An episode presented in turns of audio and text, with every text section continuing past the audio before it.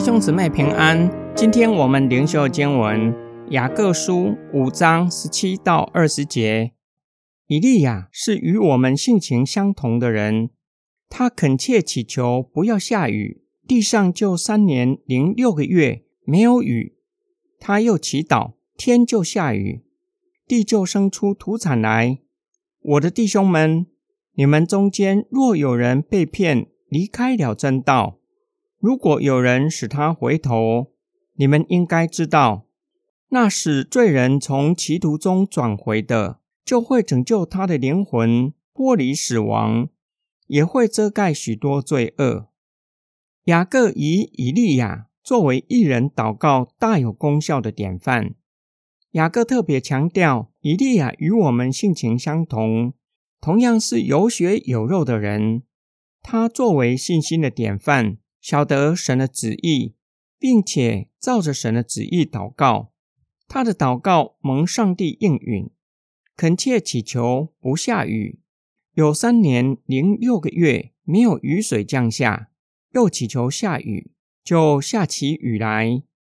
雅各最后劝勉收信人，要将他们中间被诱惑离开真道的人引领回来，使他们迷途知返。能够拯救他们的灵魂脱离死亡，他们的爱心也会遮盖许多的罪恶。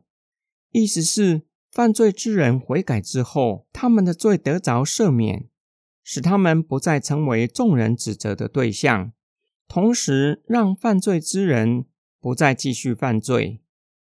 今天经文的默想跟祷告，雅各在最后劝勉之前。以以利亚作为信心祷告的典范，神呼召他前去向百姓传悔改的信息。因为上至君王，下至百姓，不再单单敬拜上帝。以色列人已经随从皇后拜巴利，神使用以利亚，透过他的祷告，胜过巴利和巴利的先知，显明唯有耶和华才是神。目的就是期盼能够将以色列人从迷途中挽回，拯救他们的灵魂，免得进入永远的死亡。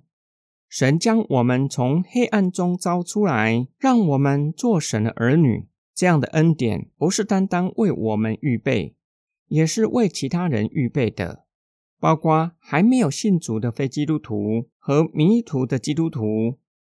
我们若是为他们信主祷告，用爱心劝诫他们，相信有朝一日会在他们身上看见上帝的工作，就是将一个人从灭亡中拯救回来，这是何等关键的侍奉，同时是大有荣耀的。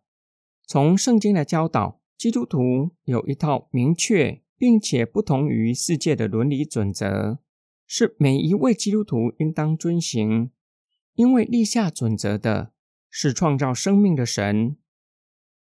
我们一起来祷告：创造生命的天赋上帝，你是创造生命的主宰，并且为我们立下生活的准则，为的是要叫我们可以得着生命，可以享受与你同在的喜乐和平安。